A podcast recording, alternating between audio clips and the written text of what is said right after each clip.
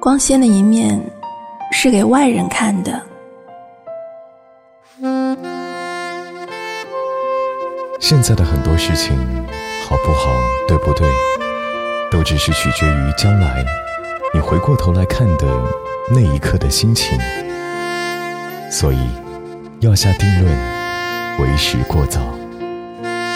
但我还是觉得西雅图是一个很浪漫的地方。可能这种感觉更来自于名字的发音——西雅图。这发音延绵婉转，暗藏无限动人，所以它注定是有故事的，是不是？嗯，也许会像未眠夜那么美好。这只是个大致的概念。常常忽略了很多本该更为注意到的细枝末节的琐碎情节。我说我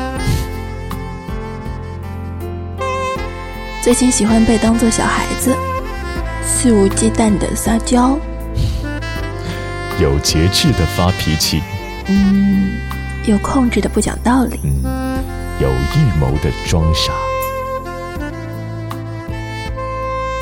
有时候你想念一个人，是因为需要在下了飞机之后，有个人可以让你报平安。这感觉就像是背井离乡的人，心里需要知道家的方向。是在有了这种归属感之后，才确实的看到了地图上的位置，